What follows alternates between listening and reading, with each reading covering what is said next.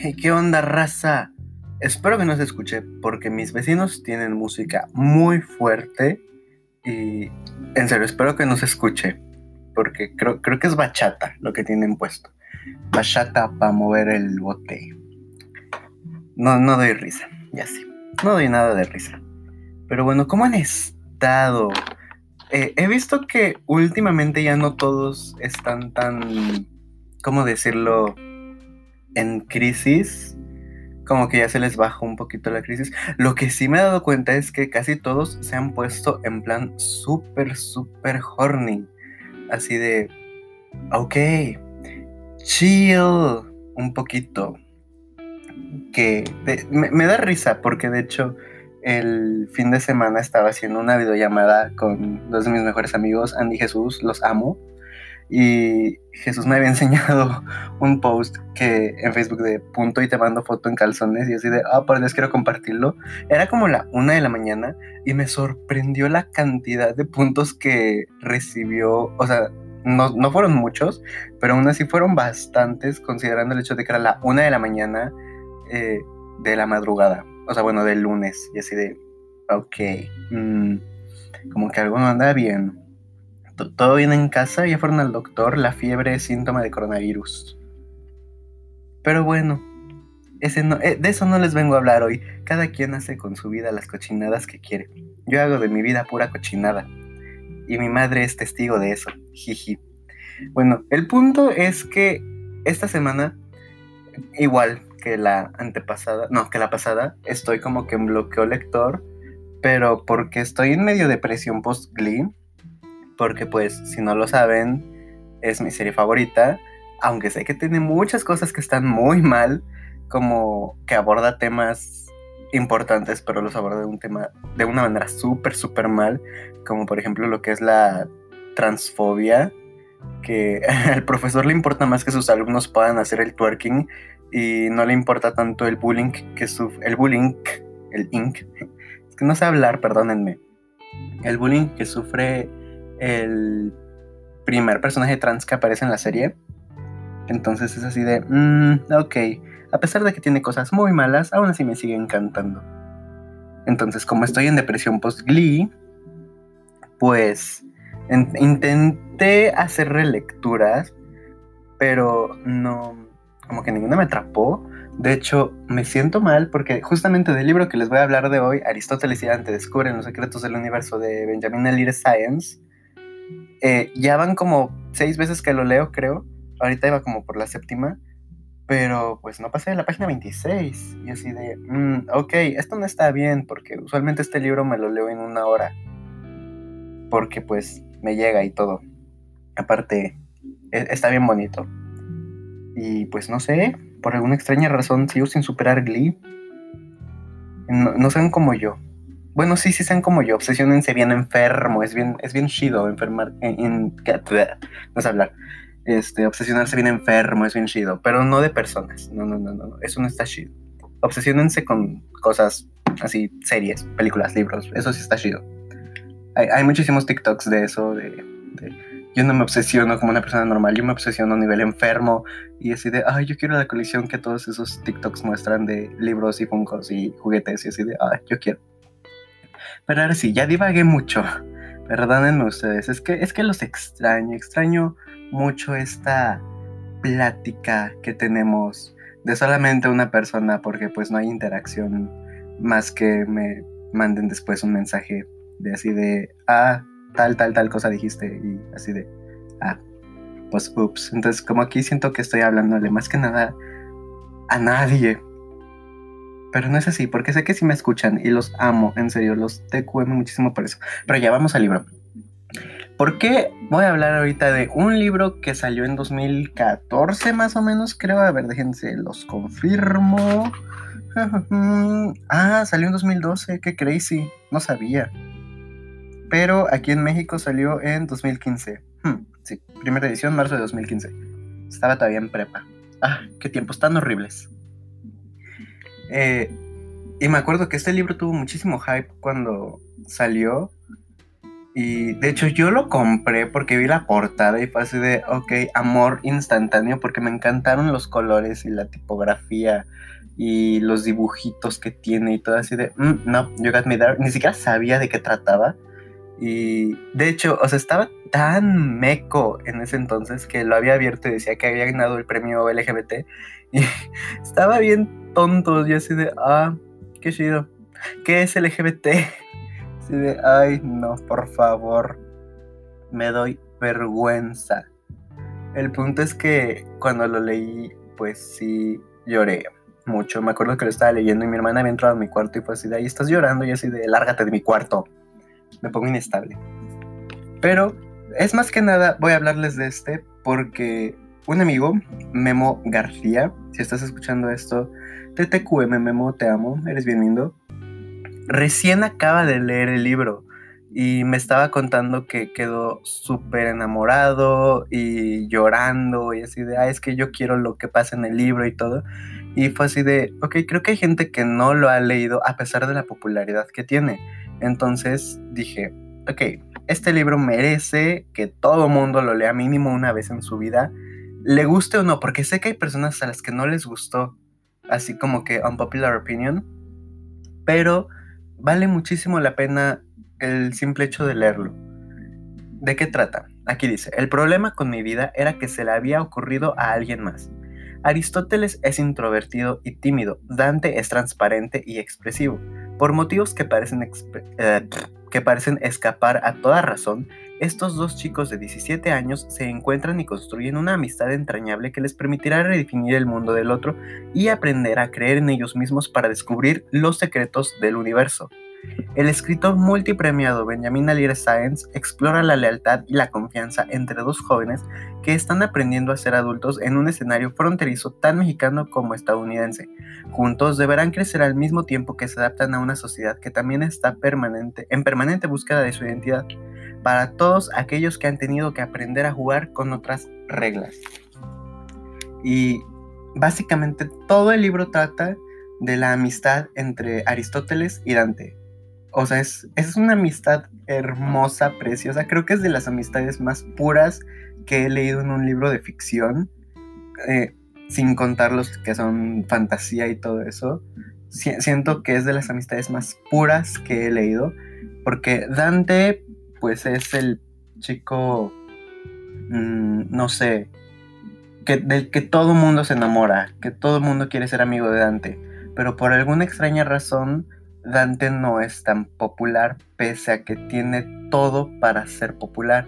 Y Aristóteles pues es el la oveja negra, nadie lo quiere y no quiere a nadie. O sea, literal así de depresivo 24/7.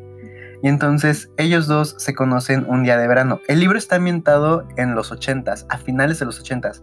Creo que empieza en 1987, si mal no recuerdo.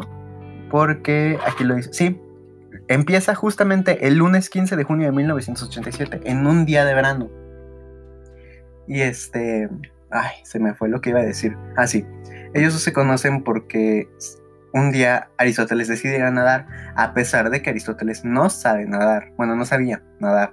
Y entonces está ahí con su monólogo interno y todo.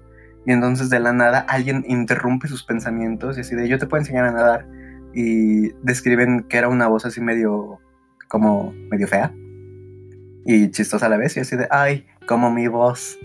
Y este, el punto es que ahí se presenta Dante, así de yo te puedo enseñar a nadar, porque pues sé que no sabes nadar. Y lo extraño es que ellos nunca se habían conocido, a pesar de que vivían en un pueblo súper pequeño y todo, nunca se habían conocido. Y este, era la primera palabra que intercambiaban entre ellos dos y se empiezan a reír, pero una risa que Aristóteles describe como una risa auténtica de felicidad, que se le hacía muy rara. Y entonces es, es básicamente el... Ah, es que no, no sé cómo explicarlo. Es un libro complejo a pesar de que está contado en su mayoría por diálogos y por puro monólogo porque sí, es, básicamente puro diálogo y monólogo.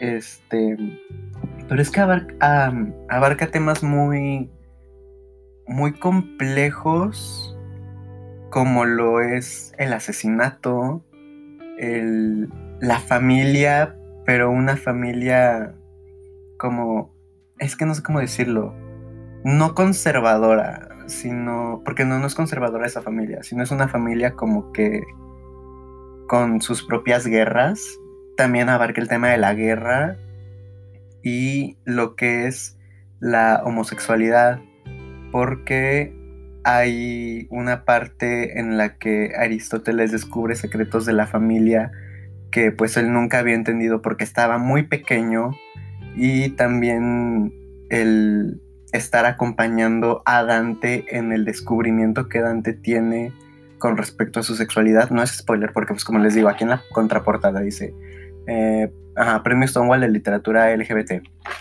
Entonces, pues como ustedes no están mecos como yo y sí saben qué significa LGBT, por si no saben, es lesbianas, gays, bisexuales, transexuales, que de hecho a mí me gusta añadirle una Q y un más, porque es queer y el más de pues todo el alfabeto, que la pedofilia no entra en la comunidad LGBT, la pedofilia, la pedofilia está mal, eso sí, no está bien, eso, no está chido.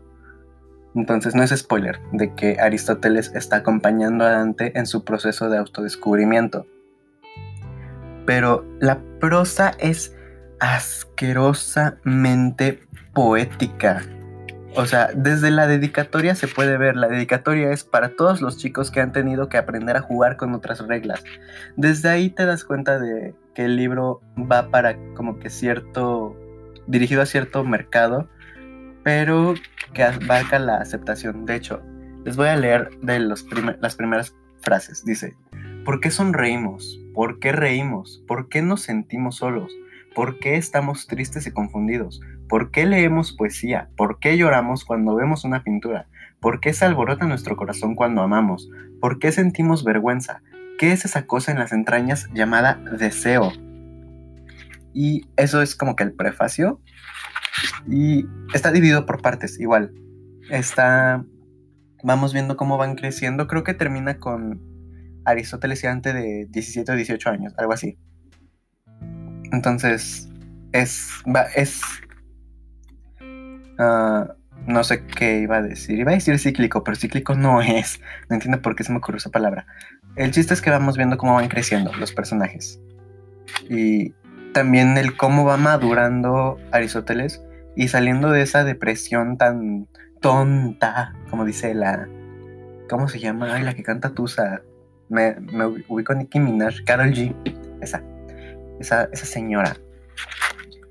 O sea, porque déjenles leo el primer capítulo de la primera parte que se llama Las otras reglas del verano. Es el problema con mi vida es que se le había ocurrido a alguien más. Capítulo 1. Una noche de verano me quedé dormido con la esperanza de que el mundo sería otro cuando despertara. En la mañana, cuando abrí los ojos, el mundo era el mismo. Me quité las sábanas y me quedé acostado mientras el calor se filtraba por mi ventana. Mi mano alcanzó el disco de la radio. Tocaban Alone. Mierda, Alone. Una canción de un grupo llamado Heart. No era mi canción favorita, no era mi banda favorita, no era mi tema favorito. You don't know how long. Tenía 15 años, estaba aburrido, me sentía miserable. Si por mí fuera el sol podría haberle derretido todo el azul al cielo. Así el cielo podría sentirse tan miserable como yo. El DJ estaba diciendo cosas fastidiosas y obvias como, ya es verano, qué calor hace afuera. Y luego ponía esa pista retro del llanero solitario, algo que le gustaba poner todas las mañanas porque pensaba que era una manera genial de despertar al mundo. Hayao Silver, quien contrató a este tipo, me estaba matando. Creo que suponía que mientras escuchábamos la obertura de Guillermo Tell debíamos imaginar el llanero solitario y a Toro cabalgando por el desierto con sus caballos. Quizá alguien le debería de haber dicho al tipo que ya no teníamos 10 años. Hey Silver, mierda, la voz del DJ estaba al aire otra vez. Despierta, el paso es lunes 15 de junio de 1987. 1987, ¿lo pueden creer? Y hoy mandamos muchas felicitaciones a Waylon Jennings, quien cumple 50 años. Waylon Jennings era una estación de rock, maldita sea, pero entonces dijo algo que sugería que quizá tenía un cerebro. Contó la historia de cómo Waylon Jennings sobrevivió al choque de avión que mató a Boris Howley y a Richie Valens. Con eso puso la versión de La Bamba de los Lobos. La Bamba. Con esa me las podía ingeniar. Golpeé mis pies descalzos contra el piso de duela. Mientras seguía el ritmo con el movimiento de mi cabeza, me empecé a preguntar qué había pasado por la mente de Richie Valens antes de que el avión se estrellara contra el despiadado suelo. Oye, Boris, se acabó la música. Que la música se acabe tan pronto, que la música se acabe tan pronto apenas comenzó. Qué cosa tan triste.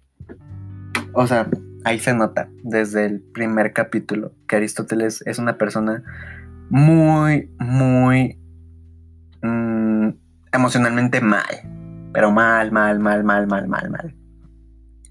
Y es el haberse acercado a Dante que lo ayudó a madurar y a, a ser un poquito más feliz, de hecho.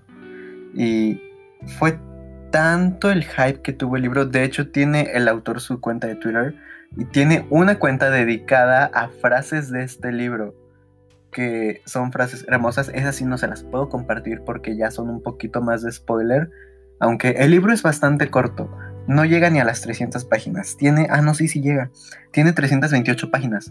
Pero se lee súper rápido. Les digo, la prosa es súper poética.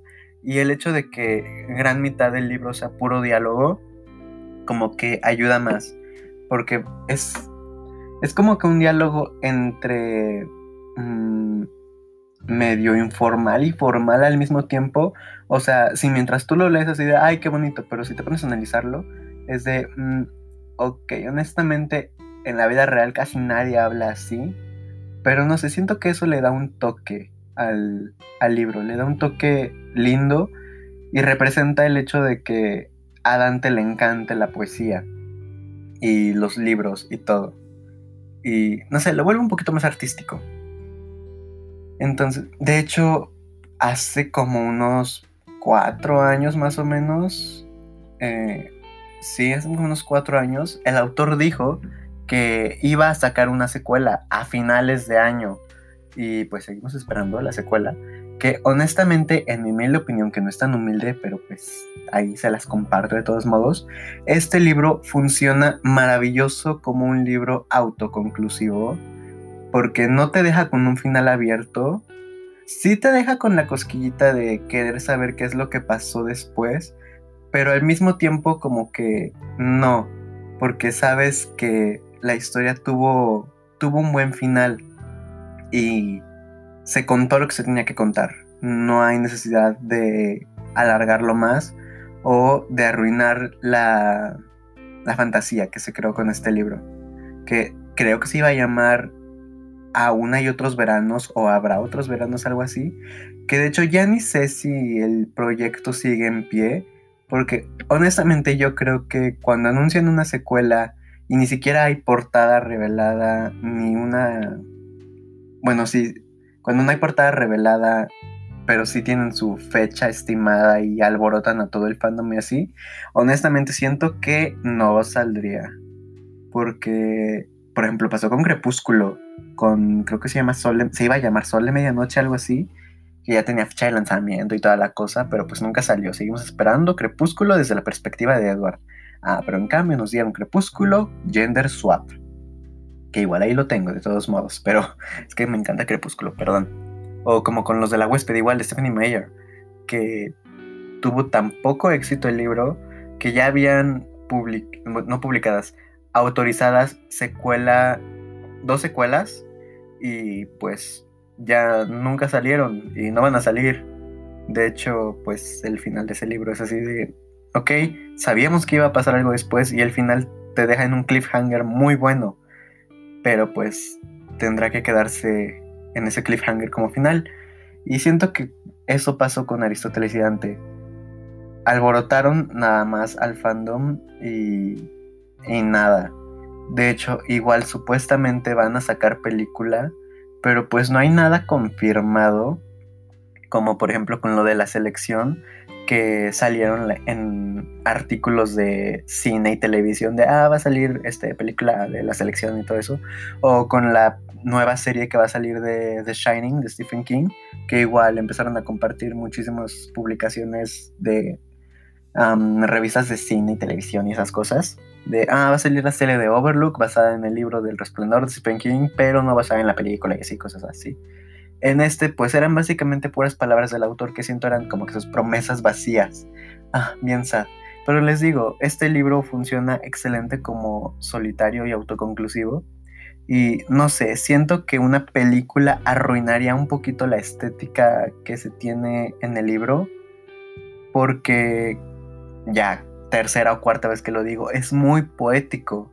Entonces, como dijo mi queridísimo Rick Riordan una vez, hay libros que funcionan simplemente como libros y son maravillosas historias, pero no puedes pasar a una pantalla porque se arruinaría la historia. Que de hecho yo estudio comunicación y todos los profesores así de, ah, es que cualquier historia se puede adaptar y pues hay que visualizarlo como si fuera una película, una serie, cosas así, esas tonterías. Y no, honestamente yo pienso que no. Concuerdo con Rick Riordan en que hay libros que funcionan solo como libros y son historias maravillosas. Que de hecho, este libro tengo entendido que fue el coming out del autor eh, el autor ya está grandecito, tiene como unos 50 y tantos, 60 y cacho. Y cuando salió este libro fue que el autor salió del closet. Que, o sea, sí, si mal no recuerdo lo leí, estaba en prepa, me acuerdo que lo había leído.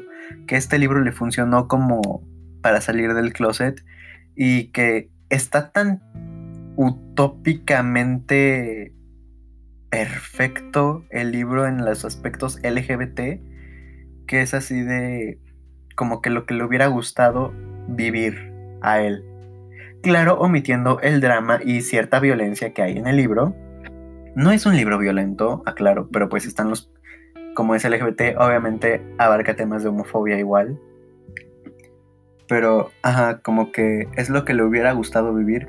Y sí, en cierto punto, cuando lees las partes LGBT, de tanta aceptación que hay, es así de Dude, yo quisiera que fuera así en la vida real, que fuera tan fácil.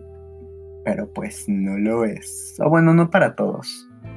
No, hay quienes la tuvieron fácil, quienes la tuvieron difícil. Y pues lo único que nos queda es seguir adelante, como dice la Abril Lavín.